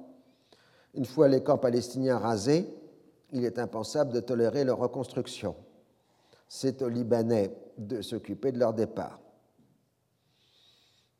David Kimche, ou Kimre, qui est le secrétaire général du ministère israélien des Affaires étrangères et un ancien chef du Mossad, a expliqué à Bachir Gemayel, déjà convaincu, qu'il faut que les forces libanaises et l'armée nettoient les camps palestiniens du Liban. En ce qui concerne le Liban Sud, les autorités israéliennes considèrent que la destruction des camps palestiniens est une heureuse conséquence des combats. L'ordre est donné d'interdire leur reconstruction. Dans l'immédiat, plusieurs dizaines de milliers de Palestiniens sont entassés sous des tentes. Dans la perspective israélienne, dès qu'on l'on pourra, on les expulsera, du Liban Sud. Sur le terrain, on coopère avec les services de renseignement des forces libanaises dirigés par Elie Beika. Des assassinats de quatre Palestiniens ont lieu à Saïda, avec au moins la complicité passive des forces d'occupation. Pour mettre fin au blocus et permettre la reprise des négociations, les Américains laissent entendre que si rien n'est modifié, ils devront passer par des contacts directs avec l'OLP. Habib se déclare prêt à faire des discussions de proximité, c'est-à-dire de siéger dans le même immeuble que les Palestiniens, mais dans une autre pièce, les Libanais faisant le messager entre les deux parties de l'appartement. Se retrouve là, de façon inversée, le schéma ancien des discussions comme celle de l'armistice de Rhodes en 1949. Cette fois, ce ne sont pas les Arabes qui refusent de rencontrer leurs interlocuteurs, mais ce sont les Américains qui refusent de rencontrer les Palestiniens. Cette perspective inquiète grandement les Israéliens qui déclarent leur, opposition résolue. Finalement, les conditions élémentaires de sécurité règlent la question. Les dirigeants palestiniens ne peuvent indiquer leur localisation, car cela serait donner immédiatement l'occasion aux Israéliens de les assassiner. Les contacts entre les intermédiaires libanais et Arafat peuvent reprendre le 9 juillet. Le 11 juillet, Sharon accepte un cessez-le-feu précaire et un relâchement du blocus en raison des pressions internationales, si plutôt symboliques que réelles, d'autant plus que les engagements pris à Jérusalem ne semblent pas respectés sur le terrain. Néanmoins, la contrebande est intense entre les deux parties de Beyrouth. Pour faciliter le passage, les commerçants libanais utilisent des emballages israéliens de fruits et légumes pour faire passer euh, dans la zone euh, en sous-siège les produits alimentaires. Seule la population civile souffre des privations. Les combattants disposent d'abondantes réserves de vivres et de carburant, ce qui leur permet de faire tourner les pompes des puits qui alimentent en eau la ville. Le gouvernement libanais s'inquiète de toutes ces initiatives diplomatiques qui risquent de conduire à une perpétuation de la présence palestinienne. On s'active à la préparation de l'élection présidentielle le 20 juillet, le président du Parlement fixe au 3 août la tenue du premier tour. Le 24 juillet, Bachir Gemayel annonce officiellement sa candidature. La classe politique musulmane tente de gagner du temps en évoquant la nécessité d'une entente préalable autour d'un programme présidentiel. Comme tout est concentré sur Beyrouth, on ne prend pas conscience que les Palestiniens ont toujours une forte présence dans le Liban Nord, dans la région de Tripoli, où d'ailleurs les frictions se multiplient entre leurs alliés locaux et les forces pro-syriennes. De même, les Syriens tiennent solidement la Beka et une partie de la montagne. Les gardiens de la révolution iraniens encadrent une tendance dissidente du mouvement Amal, après l'enlèvement et la disparition de quatre diplomates iraniens par les forces libanaises, l'évêque grec catholique de Baalbek est enlevé en représailles, puis libéré après plusieurs jours de négociations. Dans les régions occupées par l'armée israélienne, on sent déjà l'amorce d'une action de résistance avec le début d'attentats contre les forces d'occupation. En Israël, face à un mouvement de contestation qui commence à prendre de l'ampleur, le gouvernement organise le 17 juillet une manifestation de soutien qui réunit 220 000 personnes à Tel Aviv selon les autorités. Begin y fait des déclarations qui lui seront ensuite vivement reprochées. Je cite Que les assassins qui sont encore à Beyrouth sachent qu'ils n'ont pas 30 jours pour quitter la ville. Nous avons liquidé 90% des terroristes, nous liquiderons les 10% restants. Arafat prend garde, Sharon viendra te chercher à Beyrouth rapidement il y aura la paix entre le Liban et Israël, puis avec la Jordanie. Les deux pays, Israël et Jordanie, s'uniront pour une confédération libre. Aucun arabe ne lèvera la main sur un juif, pas une seule bête à deux pieds n'attaquera un seul enfant juif. Les bêtes à deux pieds, ce sont les Palestiniens. La Jordanie voit dans cette déclaration une menace directe pour son existence et rappelle les réservistes pour défendre le pays. Sharon et Begin s'impatientent du fait de l'absence de progrès dans les négociations. Ils ne veulent pas entendre parler d'évacuation, mais d'expulsion. Le ton monte entre les Israéliens et l'équipe Habib. L'ambassadeur se fait accuser de partialité envers les Arabes et Draper, qui est le numéro 2 de Habib, et Dillon d'antisémitisme. Quant à Habib, il considère que Sharon est un menteur pathologique et s'interroge sur le degré de complicité entre le Premier ministre et son ministre de la Défense très caractéristique des relations entre la mission Habib et l'armée israélienne. Le quartier général de Habib est la résidence de l'ambassadeur américain à Barabda. Sharon fait placer des tanks et de l'artillerie juste devant et s'en sert pour bombarder Beyrouth Ouest. Cela compromet les Américains qui travaillent dans le bruit de la canonnade et attire les tirs palestiniens. Il faut rappeler au passage que la propagande israélienne accuse en permanence les Palestiniens de placer leur position d'artillerie à proximité des lieux civils, hôpitaux, écoles, etc., alors que là, on voit le cas où la position israélienne est de mettre les canons à côté de l'ambassade américaine. Prenant prétexte de diverses attaques menées dans l'ensemble du pays contre les forces d'occupation, dont cinq soldats tués dans une embuscade, les Israéliens reprennent le 22 juillet le bombardement de Beyrouth ainsi que des positions syriennes de la Beka. Le 27 juillet, le bombardement s'intensifie. Le bilan s'en établit à plusieurs centaines de morts et de blessés. L'un des objectifs israéliens est de tuer le personnel dirigeant de l'OLP en essayant de les localiser grâce à des informateurs locaux. Mais les dirigeants de l'OLP se déplacent constamment, ne restant que quelques minutes en un lieu, et ce sont les habitants du secteur qui sont victimes des bombardements israéliens. Les Israéliens justifient les bombardements par la nécessité d'accroître la pression sur les assiégés. Ce sont des actions psychologiques pour faire comprendre qu'il n'y a pas d'autre option que le départ. Mais les bombardements rendent matériellement impossible la poursuite des négociations. Indépendamment des conditions de sortie, la direction de l'OLP est anxieuse d'obtenir un succès politique majeur. Arafat soutient le texte franco-égyptien qui, ajoute à la résolution 242 le droit, enfin, les droits nationaux du peuple palestinien. La Syrie ne veut pas en entendre parler, car le texte franco-égyptien comprend le retrait complet des Israéliens de toutes les forces non libanaises. Damas veut le retrait des Israéliens, mais pas de ses propres forces, car c'est la sécurité même des territoires syriens qui est en jeu. Les Syriens vont même jusqu'à demander aux Soviétiques un veto sur le document franco-égyptien, tandis que l'OLP fait passer le message contraire à l'Union soviétique. Quand Habib se rend à Damas le 22 juillet pour discuter d'un éventuel accueil des Palestiniens en Syrie, Assad exige que les États-Unis tiennent leur parole d'obtenir un retrait immédiat des Israéliens du Liban. Et Habib explique que ce n'est pas dans son pouvoir. Le 25 juillet, Arafat, recevant des parlementaires américains, signe un document où il est écrit qu'il accepte toutes les résolutions de l'ONU concernant la question palestinienne aussi bien les 242-338 que les résolutions de l'Assemblée générale. Il considère qu'il a ainsi rempli les conditions exigées par les États-Unis.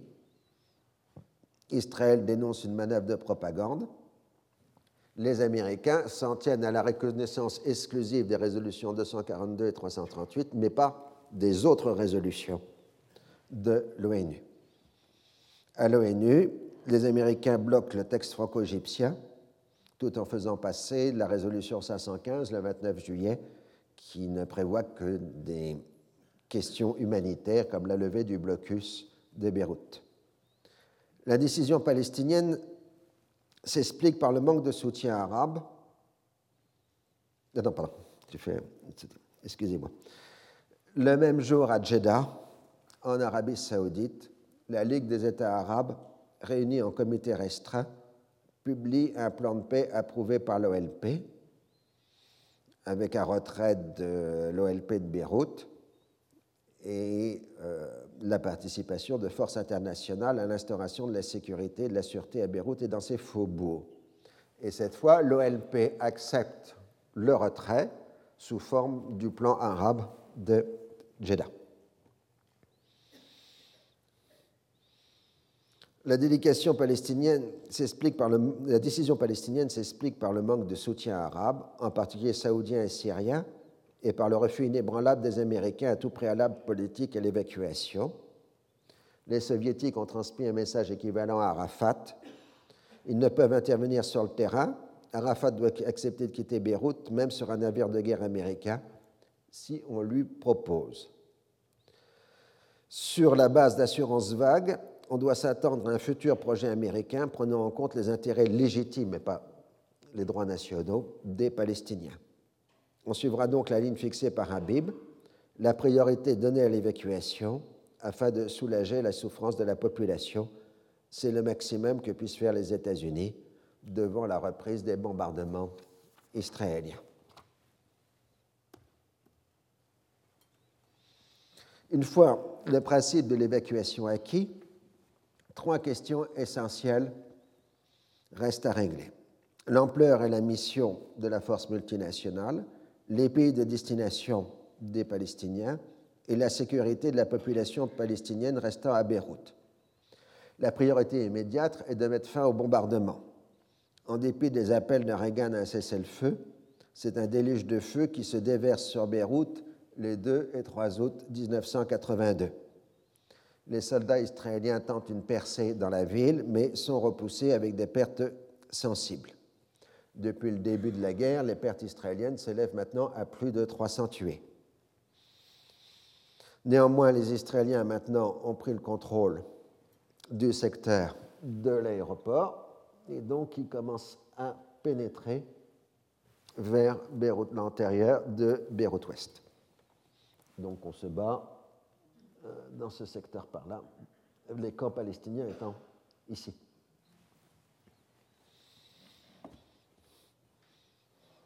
Euh, comme d'habitude, la résidence des Pins est bombardée. Ça, c'est simplement mention pour, le plaisir. Euh, donc, sous les bombardements, on ne peut pas réunir le Parlement libanais, donc il n'y a pas d'élection. Euh, à Reagan, qui lui a envoyé ses vœux pour son 69e anniversaire, Begin répond, je cite, Maintenant puis-je vous dire ce que je ressens ces jours-ci quand je me tourne vers le Créateur avec une profonde gratitude? Comme Premier ministre, je suis à la tête d'une vaillante armée faisant face à un Berlin où parmi des civils innocents, Hitler et ses acolytes se cachent dans un bunker.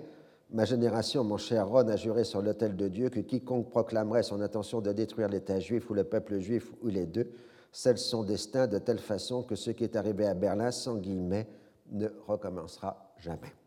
Donc on voit combien Begin vit la Seconde Guerre mondiale à travers cette guerre du Liban.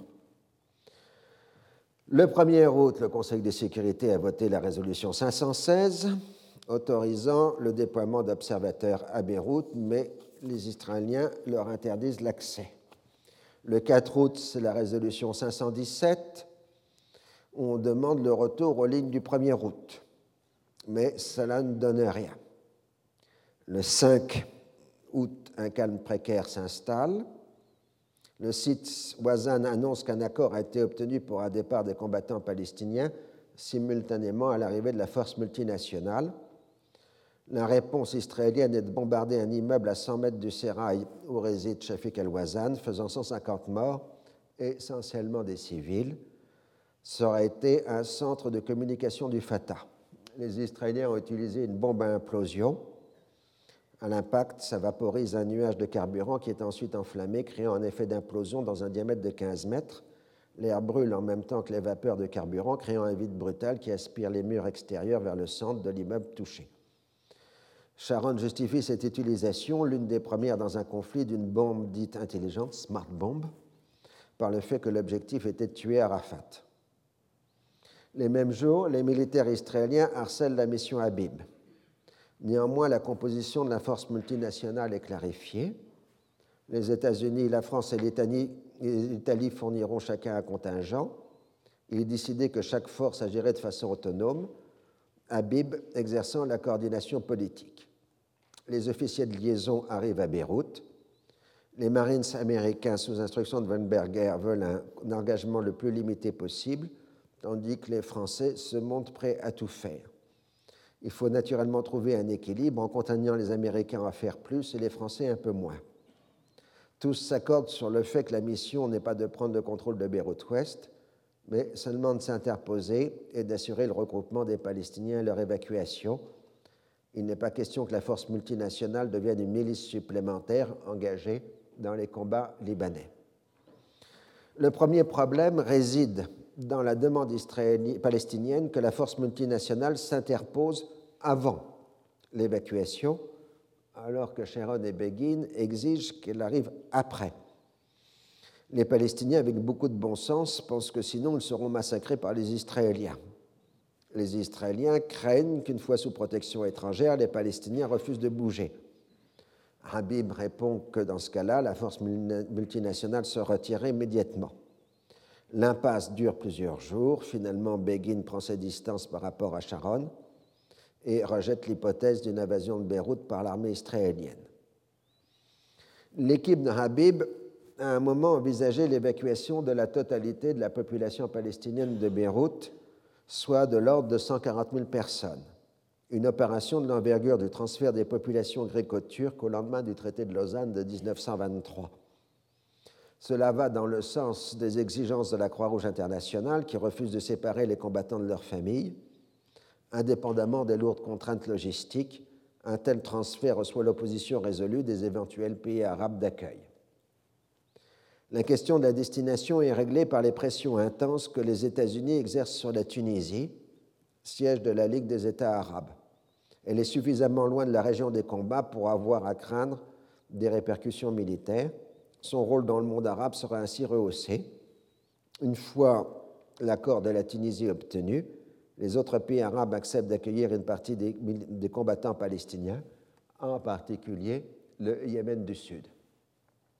Jusqu'au 12 août, Sharon continue le bombardement de Beyrouth tout en affirmant le contraire à Begin.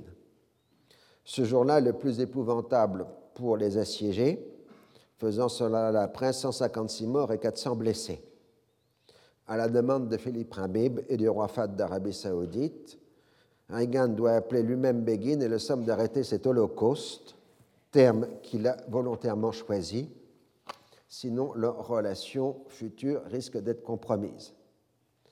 Pour Reagan, la guerre se résume à l'image produite par l'agence UPI d'un enfant de 7 mois qui a perdu les deux bras suite à l'explosion d'un obus israélien. Les Israéliens répondent que le tir était palestinien et on entre dans la politique macabre de savoir qui tue des enfants. Finalement, le Premier ministre exige une autorisation préalable du gouvernement avant tout bombardement pour contrôler ce que fait Sharon sur le terrain. Il est clair que jusqu'au bout, Sharon a privilégié l'hypothèse de l'entrée de l'armée israélienne à Beyrouth, mais il est maintenant complètement isolé à l'intérieur du gouvernement. Quant à Begin, il est de plus en plus inquiet de la dégradation des relations avec les États-Unis.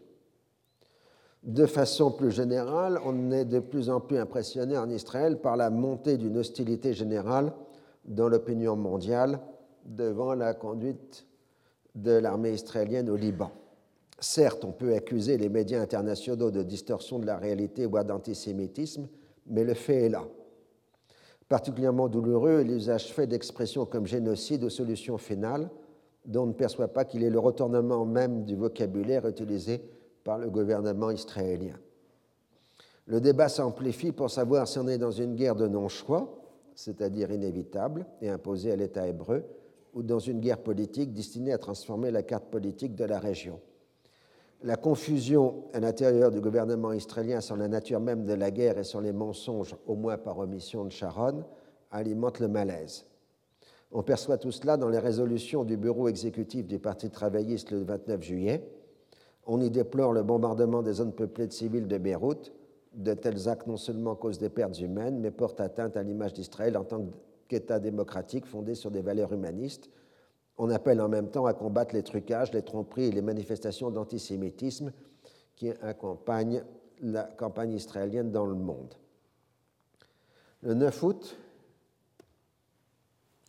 un attentat frappe un restaurant juif à Paris, rue des Rosiers, faisant six morts et 23 blessés. Immédiatement, le gouvernement israélien a fait porter la responsabilité sur le gouvernement français à cause de la référence à Oradour. On propose même d'aider les Juifs de France à organiser leur autodéfense. François Mitterrand est profondément affecté par ces attaques. La politique française soupçonnera le groupe Amodidal, mais sans trouver d'indication concluante. Récemment, on a évoqué une piste néo-nazie allemande, mais là encore, sans aucune preuve déterminante. Après le bombardement inutile du 12 août, on peut entrer dans les détails le 15 août, Begin accepte que les Français soient les premiers à entrer à Beyrouth, à débarquer, pardon, et que la force multinationale s'interpose avant l'évacuation. La question suivante est de savoir qui va partir. Les soldats syriens et les contingents de la LP ne posent pas de problème, ils iront vers la Syrie. Plus difficile à déterminer est la catégorie des miliciens palestiniens composé pour une part de combattants occasionnels. Israël exige de disposer d'une liste nominale des partants.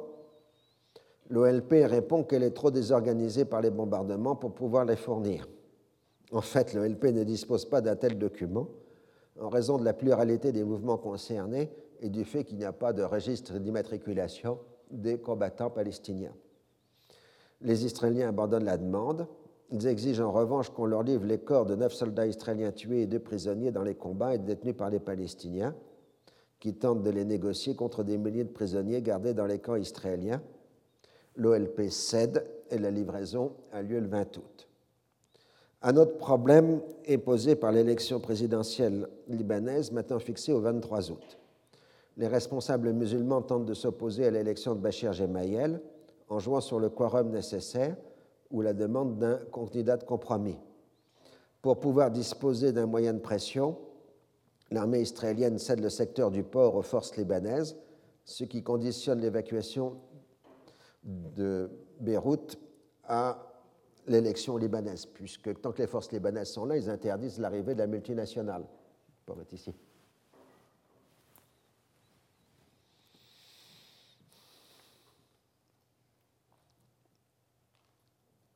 Faut que je retrouve ma ligne. On trouve le moyen de sauver la face à tout le monde et reste la question essentielle de la sécurité de la population palestinienne. Arafat demande une garantie américaine ou internationale. Elle ne peut être fournie que pour la durée de la présence de la force multinationale, c'est-à-dire un mois. Habib négocie donc un engagement formel du gouvernement israélien de ne pas faire entrer l'armée israélienne à Beyrouth-Ouest, puis Bachir Gemayel lui donne sa garantie personnelle que les forces libanaises ne s'en prendront pas aux Palestiniens restants. Reste à convaincre Arafat. de la résidence de Dillon, Wazan donne par téléphone les assurances nécessaires au chef palestinien. Après avoir hésité, Arafat se laisse convaincre. Autrement dit, Arafat a la conviction qu'il a une garantie américaine qu'il n'y aura pas de représailles contre la population civile palestinienne à Beyrouth, une fois les combattants palestiniens partis. En fait, les premiers éléments du drame sont en train de se nouer. Les services secrets israéliens sont persuadés qu'au moins 2000 combattants palestiniens vont rester, éventuellement sous une fausse identité libanaise. Le 17 août, Sharon exige que les forces libanaises lui fournissent le maximum d'informations sur les caches et les dépôts d'armes. Bachir lui promet qu'une fois qu'il aura pris les fonctions présidentielles, l'armée libanaise et ses auxiliaires, c'est-à-dire les forces libanaises, encercleront les camps palestiniens qui seront ensuite soumis à un ratissage systématique appuyé sur une collecte de renseignements détaillés. Il est convenu que l'armée israélienne restera à proximité de Beyrouth au-delà du séjour de la force multinationale afin d'appuyer, si nécessaire, les opérations de nettoyage.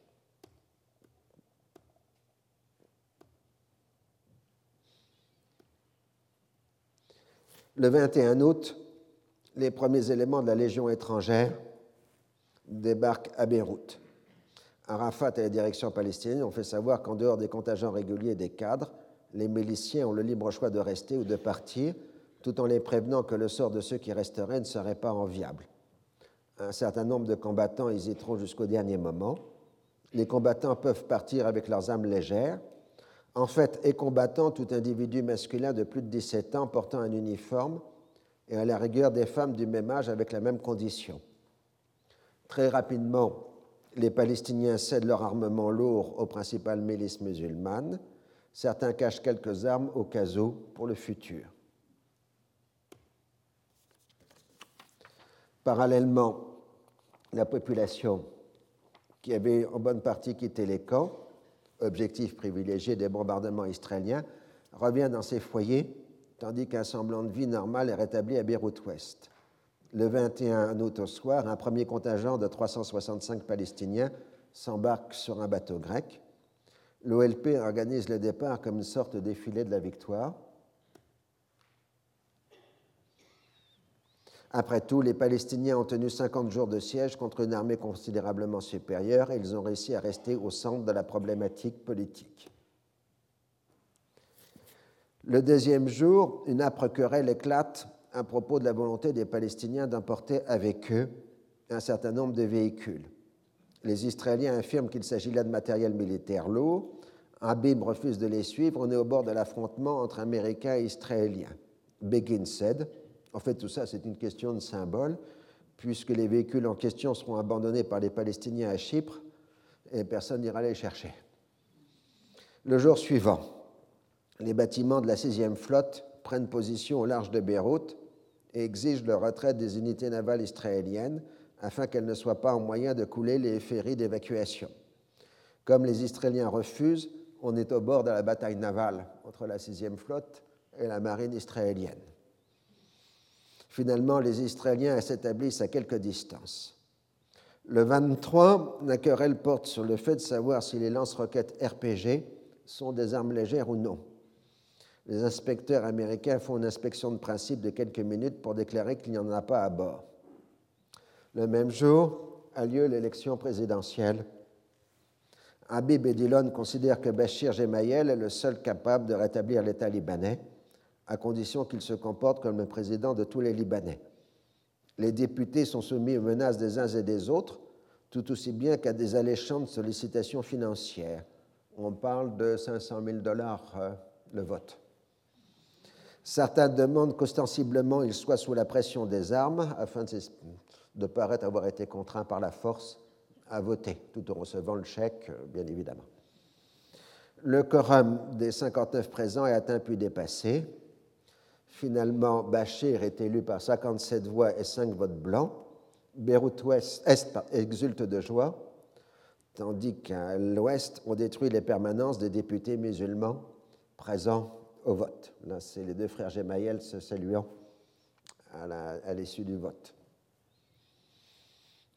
Le 26 août, les forces syriennes et palestiniennes de l'ALP quittent Beyrouth par voie de terre pour rejoindre la Syrie. La force multinationale est maintenant au complet. Le 30 août, on est à 14 938 évacués. Arafat s'en va avec les honneurs dus à un chef d'État. Les Israéliens sont furieux de la bonne organisation des forces palestiniennes qui apparaissent comme une armée en bon ordre et non comme une milice dépénaillée. Le 1er septembre, l'évacuation est achevée.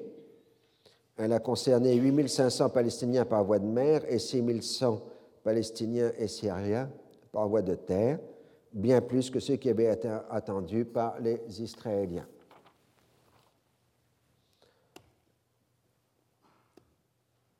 Le 7 septembre, Habib recevra à Washington la médaille de la liberté, la plus haute distinction accordée à un civil. Il est devenu un héros national aux yeux des Américains. À partir du 27 août, l'armée libanaise, sous le commandement du colonel Michel Aoun, pénètre à Beyrouth-Ouest avec le soutien de la force multinationale qui s'occupe en particulier des déminages. Les milices sunnites cèdent la place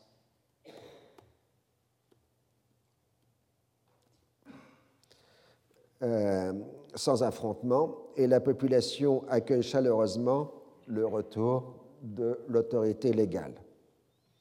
Bachir Gemayel confie le commandement des forces libanaises à son second Fadi Frem, son idée est de les intégrer progressivement à l'appareil d'État, d'en faire une sorte de garde prétorienne du nouveau régime. Dès sa prise de fonction, Schulz a organisé un groupe de travail pour définir un nouveau départ, Fresh Start, dans le processus de paix. Il n'a pas été question de conditionner le départ des Palestiniens, mais il a été entendu qu'il y aurait une initiative américaine une fois l'évacuation de Beyrouth obtenue.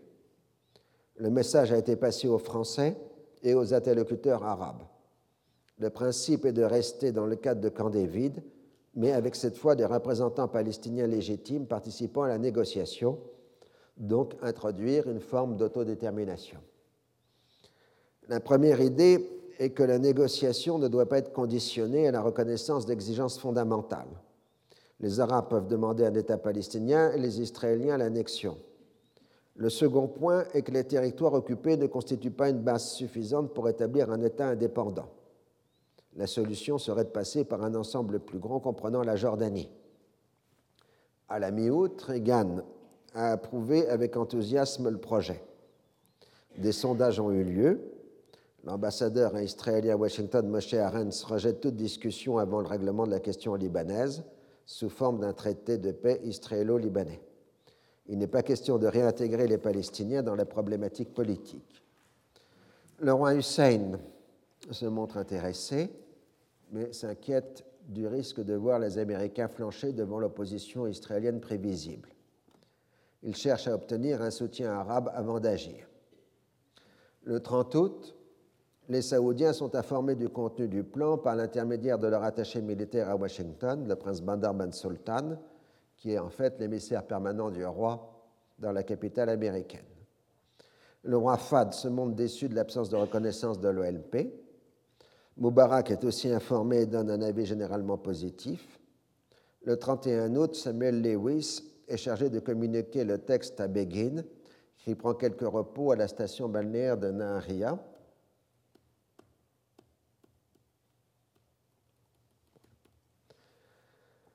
Il est atterré par ce texte qu'il définit comme une violation des accords de Camp David. Il répond qu'il va naturellement discuter avec son gouvernement. Il est particulièrement en colère du fait que les Arabes ont été consultés préalablement, que l'Arabie saoudite soit considérée comme un partenaire à part entière et qu'Israël soit traité de la même façon que les partenaires arabes de Washington. Begin demande que les Américains retardent la publication du plan afin d'avoir le temps de l'étudier. Mais la presse israélienne l'attaque immédiatement, de toute façon pour pouvoir profiter de la dynamique en cours.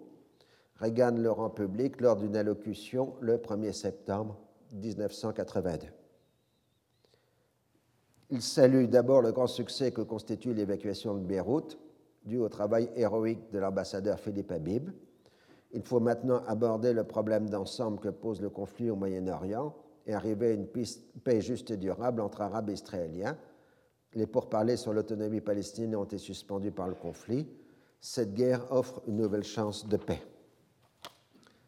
Je cite, La guerre du Liban a été très révélatrice, mais deux de ses conséquences revêtent une importance cruciale pour le processus de paix. Tout d'abord, les pertes militaires subies par l'OLP n'ont pas diminué le désir du peuple palestinien d'aboutir à une situation juste qui satisfasse leur aspiration. Et en second lieu, si les succès militaires remportés par Israël au Liban ont prouvé la suprématie locale de ses forces armées, il n'en reste pas moins que celle-ci ne peut instaurer à elle seule une paix juste et durable entre Israël et ses voisins. Il faut donc concilier les préoccupations légitimes d'Israël et les droits non moins légitimes des Palestiniens. Il faut arriver à une solution de compromis acceptable pour tous. Je cite, J'en appelle à Israël pour qu'il reconnaisse explicitement que la sécurité à laquelle il aspire ne peut être obtenue si ce n'est par le biais d'une paix véritable, une paix qui exige à la fois magnanimité, prévoyance et courage, je demande au peuple palestinien d'accepter le fait que ses propres aspirations politiques sont inextricablement liées à la reconnaissance du droit d'Israël à un avenir sûr. Et ensuite, on reprend les principes de Camp David avec un gel de la colonisation. Le compromis proposé par les Américains passe par l'abandon de l'idée d'un État palestinien, mais aussi celle de l'annexion par Israël ou sa domination permanente de territoire. Je cite Cependant, il existe une autre solution qui peut mener à la paix. L'élaboration d'un statut définitif de ces territoires devra se faire, bien sûr, par le jeu des compromis au cours des négociations, mais les États-Unis sont fermement convaincus que la meilleure chance de parvenir à une paix stable, durable et juste est d'instaurer un autogouvernement des Palestiniens sur la rive occidentale du Jourdain et du secteur de Gaza en association avec la Jordanie. Notre attitude repose carrément sur le principe que le conflit israélo-arabe devrait être résolu par des négociations reposant sur un troc des territoires en échange de la paix. C'est ce que contient la résolution 242 du Conseil de sécurité, cette dernière étant elle-même partie intégrante des accords de Camp David. La résolution 242 s'applique toujours selon Reagan à la totalité des territoires occupés Jérusalem doit demeurer indivisible, mais son statut doit être fixé par des négociations. La première réaction de la direction de l'OLP est prudente. Le plan contient des éléments nouveaux, en particulier le refus de l'annexion par Israël et le gel de la colonisation. La gauche radicale le rejette du fait de la non-reconnaissance du droit à l'autodétermination. Le communiqué officiel du gouvernement israélien est plus négatif, comme on pouvait s'y attendre, euh, en affirmant que le plan Reagan est contraire aux accords de Camp David, la participation des habitants de Jérusalem-Est aux élections de l'autorité est contraire euh, assez, ainsi, que le, le gel de la colonisation. Le peuplement est un droit inaliénable des Juifs et constitue une composante intégrale de notre sécurité nous continuerons à créer des centres de peuplement conformément à notre droit naturel. L'autonomie ne s'applique pas aux territoires mais aux habitants. Israël a le droit de revendiquer la souveraineté des territoires. Le plan américain n'interdit pas la constitution ultérieure d'un État palestinien. C'est donc contraire aux accords de Camp David et donc la première réaction officielle israélienne de créer de trois nouvelles colonies de peuplement en Cisjordanie. Les travaillistes, dans l'opposition, accueillent favorablement le plan Reagan, mais refusent le gel de la colonisation et la réouverture de la question de Jérusalem. La différence de programme réside dans le fait que le Likoud veut aller vers une annexion totale des territoires, sans faire de la population des citoyens israéliens, que les travaillistes restent attachés au plan Alon, annexion d'un tiers de la Cisjordanie mise sous cotutelle avec la Jordanie du reste, cela n'offre aucune perspective attrayante pour les Palestiniens. À la Knesset, Begin obtient un vote d'approbation de son refus du plan américain par 50 voix contre 36. Et comme ça fait une bonne coupure, nous arrêterons là pour aujourd'hui. Retrouvez tous les contenus du Collège de France sur www.colège-2-france.fr.